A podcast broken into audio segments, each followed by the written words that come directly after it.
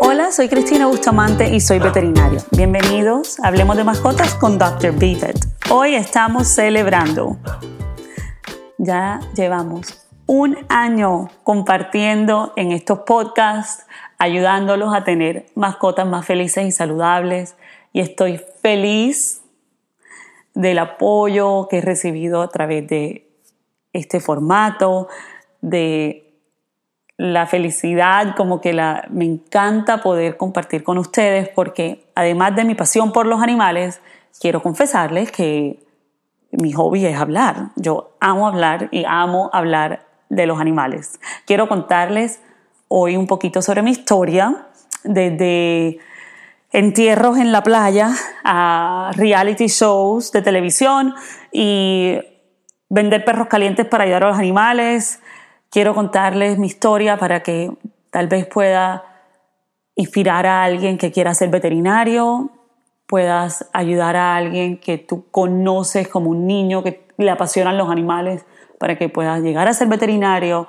Si de pronto eres una de esas tantas personas que yo les llamo pues veterinarios frustrados, o sea, el dentista que siempre me escribe y me dice, ay doctora, yo siempre quise ser veterinaria. o simplemente para que nos conozcamos un poquito más. Los animales siempre han sido parte de, mi vida. Mi vida siempre ha girado en torno a los animales. Y yo pienso que al principio, cuando en mi niñez, lo que recuerdo en mi niñez, siempre recuerdo que mi familia me apoyaba en todas las cosas que yo quería hacer sobre los animales. Yo encontraba cangrejos muertos en la entrada de mi casa y lloraba al cangrejo muerto en la entrada de mi casa cuando era una niña. Y mi papá, muy especial, me acompañaba a ir a la playa a enterrar al cangrejo, yo hasta les ponía nombre al cangrejo muerto en la entrada de la casa, me acompañaba a la playa a enterrar al cangrejo, le hacíamos ceremonia religiosa hasta cruz al cangrejo. Y y él me respetaba eso, o sea, yo en verdad sentía por ese pobre cangrejo que se había muerto en la entrada de la casa, eh, las mascotas que tuve, que si tortuguitas o pajaritos que tuve creciendo, cuando morían, me acompañaban. Yo una vez recuerdo que tuve un pollito incluso, alguien, eso como que en la ciudad, yo crecí en Cartagena, en Colombia, y cualquier animalito enfermo que encontraban, me lo traían, me lo, me lo entregaban y me acuerdo una vez tuvo un pollito enfermo que ay, pisé al pollito, se le fracturó la patica al pollito y mi papá y mi mamá me acompañaron al veterinario y yo fui, le pusieron un yeso al pollito. O sea, como esa, ese apoyo que me dieron, en verdad, yo pienso que fueron las bases de, de poder eh, explorar esa pasión que tengo por los animales y poder llegar a donde estoy. Entonces, sí, imagínense, yo enterraba animalitos y cangrejos y les hacía funerales en la playa, desde hasta lagartijas. Mira, yo tuve hasta de mascotas por tanto ver televisión de, de, National Geographic y Animal Planet, que eso era todo lo que yo veía. Yo veía eso todo el día, yo me sabía todas las historias del elefante, el elefante bebé, el chimpancé. Yo no veía muñequitos, o sea, yo no veía eh, Power Rangers, yo solamente veía eh, animalitos, eh, programas de animales, lo cual también de pronto yo siento que me afectaba como socialmente, yo me sentía diferente, o sea, todas las niñas hablaban de los muñequitos que estaban viendo y yo no sabía de qué hablaban, porque yo nada más veía animales y seguramente las aburría a mis amigas en el colegio contándoles sobre, no sé, el pingüino que puso el huevo. ¿Me entienden? Pero mi familia me apoyaba, me escuchaba mis historias en la mesa, me escuchaban, eh, me veían conmigo los documentales. Eh, desde que tengo memoria, yo, yo primero quería ser zookeeper, o sea, quería trabajar en un zoológico y después quería ser veterinaria. Yo le pedía siempre a Santa un perro. Tuve mi primer perro, se llamaba Whisky, y nunca he dejado de tener perros. y mi familia, mi mamá no le gustan mucho los perros, la verdad, no le gustan las mascotas, pero las tolera. Por el amor que yo le tengo a los animales, mi papá sí le gustan. Cuando estaba en el colegio, cuando estaba como en, yo sería como sexto de elemental, bastante pequeña, a los, decidí que yo quería ayudar a los animalitos de la calle. Cuando cumplí 15 años, recaudé fondos para ayudar a los perritos. Y recaudé bastantes fondos. Yo creo que a todo el mundo le pedía dinero para ayudar a los perritos.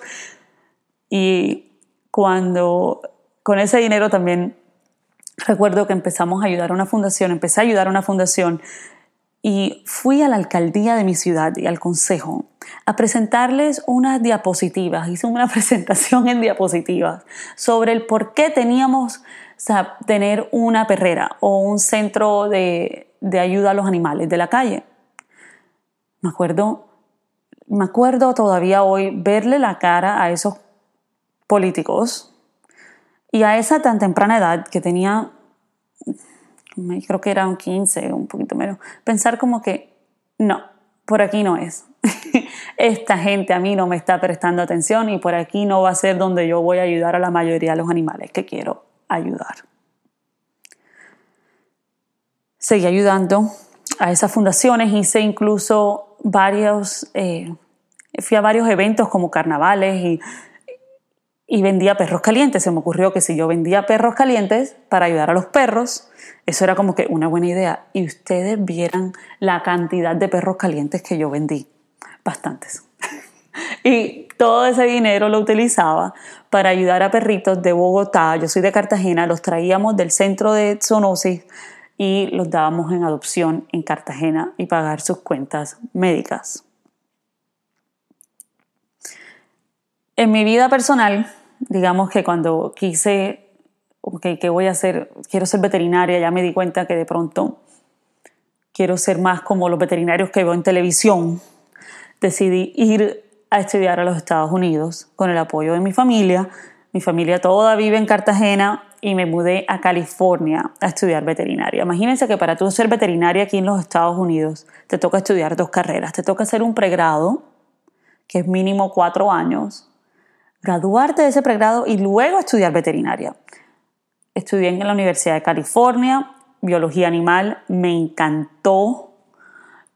Además de estudiar, eh, participé en muchas actividades que tenían que ver con animales, desde estuve en el equipo ecuestre, lo cual fue una aventura para mí. La verdad es que quedaba de quinta y de sexta y de cuarta. Lo que pasa es que nunca le contaba a mi familia cuántos participantes habían.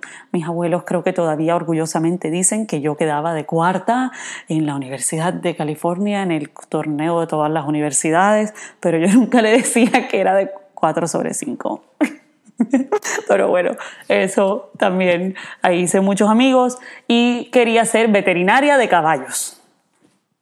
Eso me duró poquito cuando me di cuenta que los caballos dan patadas y son un tanto peligrosos preferí quedarme con perros y gatos. Luego apliqué a veterinaria, lo cual quiero que sepan que estudiar veterinaria en los Estados Unidos es súper competitivo.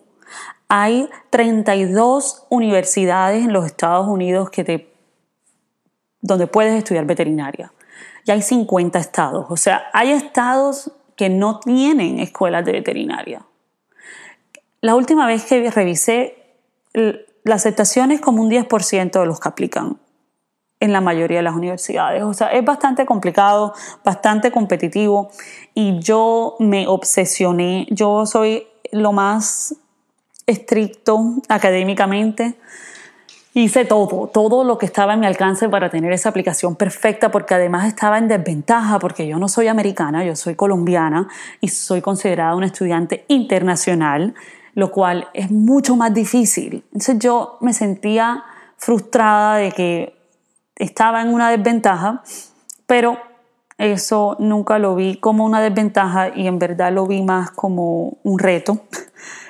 Y orgullosamente les puedo decir que lo logré, entré a estudiar veterinaria, me aceptaron y ahí viene la nueva parte de la historia. Me mudé de California a Nueva York a un frío, queda cinco horas de Nueva York, se llama Ítaca, en la Universidad de Cornell. En esa universidad, cuando empecé, me llegó un email de National Geographic. que querían hacer un casting para hacer un reality TV show. Yo pensé primero que era un spam, el email. Luego hice el casting, todo era virtual y me escogieron. Lo primero que hice fue salir corriendo a la peluquería en Cartagena a que me enseñaran a maquillarme para la televisión. Hice un curso entero profesional de maquillaje. Porque en el reality show no me iban a maquillar. Y yo decía, yo no puedo salir con la cara lavada en televisión. Comenzó el reality. Es un reality, se llamaba eh, Vet School, que es escuela veterinaria. Fue toda un, season. Eh, fueron ocho episodios. Me encantó estar en el reality. Era mostrar cómo aprendían los veterinarios. Eso fue totalmente natural, no era eh, con guiones, era muy chévere, me seguían en la escuela, me seguían cuando estaba aprendiendo con animales, no me seguían en mi vida privada, siempre fueron muy respetuosos. Me llevaron y nos invitaron a Los Ángeles, a California, a una conferencia sobre eh, shows de televisión a ruedas de prensa, me entrenaron a hacer ruedas de prensa. A mí eso ha sido de las experiencias más chéveres en mi vida y me encantó. Me encantó estar en un reality show y ojalá que en el futuro esté otra vez en algún tipo de show porque en verdad eh, tengo una sonrisa en mi cara nada más de acordarme lo chévere que lo pasé. Pueden ver videos sobre ese reality show, incluso lo pueden ver por internet si quieres ser veterinario, te recomiendo que lo veas porque te muestra en verdad todo lo que hacemos los estudiantes de veterinaria para lograr ser veterinarios. Bueno, después de ese reality que en verdad duró como un año, escuela veterinaria son cuatro, me quedé como con el gustico de compartir información con el público. Siendo estudiante eh, hice ayuda a fundaciones en Cartagena, tuve la oportunidad, el lindo viaje con mi universidad de ir a África a esterilizar mascotas en África, a las afueras de safaris. Eh, hay unas personas que, que son nativos en esas zonas y ellos tienen mascotas y las mascotas, los perros y los gatos, sobre todo perros, los ayudan a cuidar a sus cabras o para protegerlas contra los leones. Y esas mascotas hay que vacunarlas y hay que esterilizarlas porque tienen un efecto bastante grande en los animales salvajes. O sea, si, si hay unos virus como el distemper que le da a los perros, le puede dar a los chitas, por ejemplo. Entonces hay que vacunar a los perros. O sea, hice eso una, unas vacaciones, me encantó poder ayudar eh, a, la, a la fauna a través de ayudar a las mascotas. Y también otro verano organicé, ayudé a organizar un viaje de, estudiantes a Cartagena para hacer esterilizaciones gratuitas en la comunidad. Hablando de África, cuando era chiquita tuve la suerte que mi papá me llevó a un safari. Me disfrazaron de safari. Yo tuve mis fotos y literalmente estoy disfrazada como una niñita de televisión de safari y me sabía todos los animales. Me memoricé todos, todos, todos los animales. Eso yo creo que fue el mejor viaje de mi vida. Bueno, volviendo ya cuando yo estaba grande, estudiando veterinaria me fue bastante difícil, o sea, es bastante difícil tener que aprender sobre todos los animales. La mayoría de, de las clases son eh, perros, gatos, caballos y vacas. Pero sí, me tocó aprender sobre otras cosas, sobre pajaritos, sobre culebras, sobre conejos, eh, elefantes, tortugas, de todo te tocó aprender. Pero en, lo que nos, en las cuatro especies que, que nos aprende, aprendemos más, que nos enseñan más, son los perros, el gato, el caballo y la vaca. O sea, a mí me toca hacer cirugía en perro, gato, caballo y vaca, hospitalización, de todo. Yo, mi abuelo siempre quiso que yo fuese veterinaria de vaca, porque a él le gustan las vacas.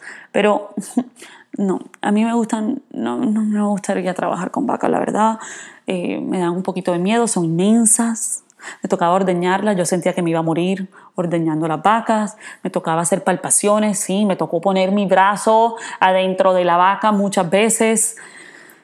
No les puedo decir cuánto yo me bañaba. Yo mandé a traer unos les pedí a mi familia unos jabones especiales colombianos que usan como para lavar la ropa, pues yo me bañaba con eso después de tener que meterle el brazo a la vaca. Eso fue una experiencia bonita que espero no tener que repetir nunca en mi vida. No quiero trabajar con vacas. Cuando me gradué de la universidad, como para la época que me gradué, eh, me casé después de graduarme con mi novio. Tengo un tuve un novio muchos, muchos años, que era como mi novio de toda la vida, eh, que ahorita es mi esposo. Nosotros eh, comenzamos nuestro noviazgo a los 14 años y él ha sido una parte importante y me ha apoyado en toda mi aventura de eh, ser apasionada por los animales. Él es piloto. Él, yo pienso que también desde que tiene memoria sabía lo que iba a hacer con su vida, que quería ser piloto. Entonces yo creo que entre él con su obsesión por los aviones y yo con mi obsesión con los animales, nos complementábamos muy bien y estoy, ya llevamos tres años felizmente casados y es el papá de Fiona. Les voy a contar cuando adopté a Fiona. Cuando yo estuve estudiando veterinaria, como un premio para mí misma, decidí que iba a adoptar por primera vez a un perro que en verdad fuese solamente mío. Apliqué a fundaciones para poder adoptar perros aquí en los Estados Unidos y no me aceptaban.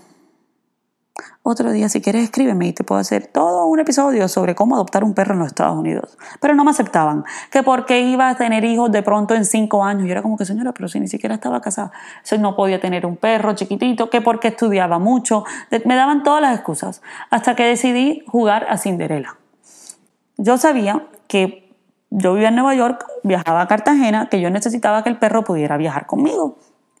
Entonces, siempre viajaba en JetBlue en la aerolínea compré el guacal, o sea, el bolso, el maletín de JetBlue y me, de, para llevar perros y lo compré y me fui para la perrera. Ya no eran fundaciones, ya era la perrera municipal. Y yo entré y dije, el perro que quepa en este bolso lo adopto. Las señoras de la fundación de, de la perrera se me quedaron viendo como que está loca. ¿Cómo que vas a escoger un perro porque te quepa o no te quepa en un bolso? Me acuerdo que me dijeron. Y yo sí, porque si el perro no cabe en el bolso, no me lo puedo llevar a Cartagena, no puede ser mi mascota. Me acuerdo que había una Yorkie, pero que tenía como que las patas largas y la pobre no cabía en el bolso. Y con, me partió el corazón, pero dije, no, no puedo. Y de repente vi a Fiona, que era perfecta. Era, Fiona yo la quiero mucho, pero yo sé que ella no es la perrita más bonita. Y las que la vean bonita es porque la queremos.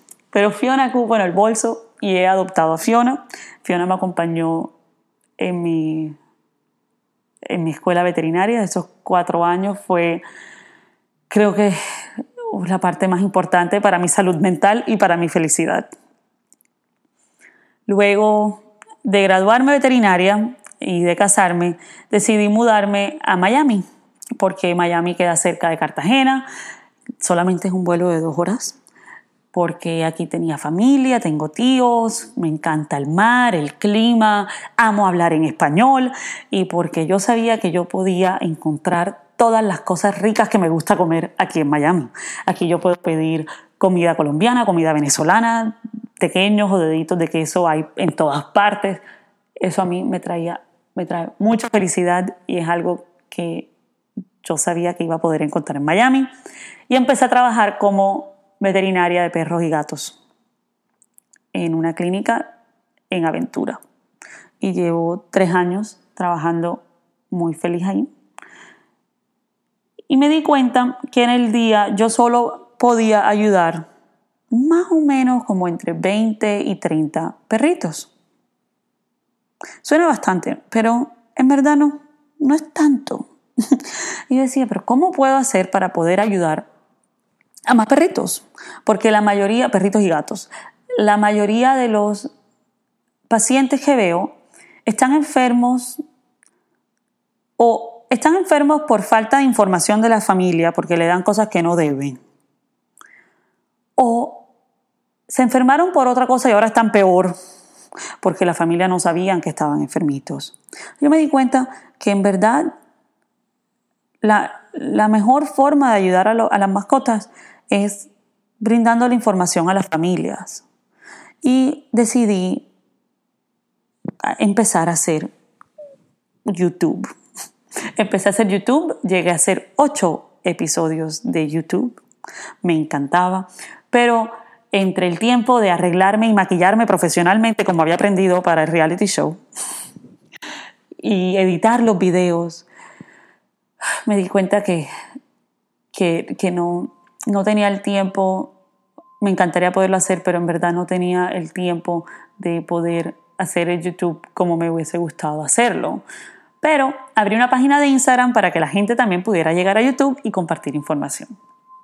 Amo tener mi página de Instagram, me encanta compartir posts, todo lo hago yo, desde los diseños al contenido, a escoger las fotos. Me encanta. Y de repente me di cuenta de que, ve, podcasts es algo parecido a YouTube, donde puedo compartir más información, pero no me toca maquillarme. Entonces dije, podcast es lo mío. No me toca tener el pelo arreglado, puedo crearles este episodio tranquila y relajada en mi casa. Y empecé a hacer podcasts. Y así es como estoy aquí hablando con ustedes. Decidí hacer, eso en la pandemia se me dio por hacer cursos de locución. Hice unos cursos de cómo hablar en la radio. Tengo certificados sobre public speaking de universidades. Me dediqué a, poder, quiero compartir con ustedes información y de una forma agradable, eh, que les guste y que me guste a mí también, porque para mí esto es un hobby. Un hobby y me encanta. Me encantan las personas que he conocido a través del podcast o de mi Instagram. Me encanta eh, todo lo que he aprendido cuando ustedes me escriben y me dicen, mira, me ayudó mi perrito. O sea, yo ya siento que en un día yo puedo ayudar no solamente los 30 perros que veo en el trabajo, sino muchos perros más y muchos gatitos más. Y eso a mí me da mucha felicidad. He hecho otras cositas, eh, me, me, invitaron a hacer como unos pequeños segmentos en televisión, lo cual me encantó. Ojalá que vengan más de esos segmentos. Me, me, estoy a punto de sacar un foro, ya estoy trabajando en eso, llevo más de seis meses trabajando en eso, vamos a ver si ya sale antes de octubre, va a ser un foro donde vamos a compartir experiencias que has tenido con mascotas, las preguntas, pero sobre todo para apoyar a aquellos que han perdido a sus mascotas. Eso es un área donde me he preparado bastante en, en la universidad y y me toca mucho en el trabajo ayudar a las familias a despedirse de sus mascotas y siento que con un foro nos vamos a poder ayudar, así que por favor está pendiente porque pronto vamos a lanzar ese foro.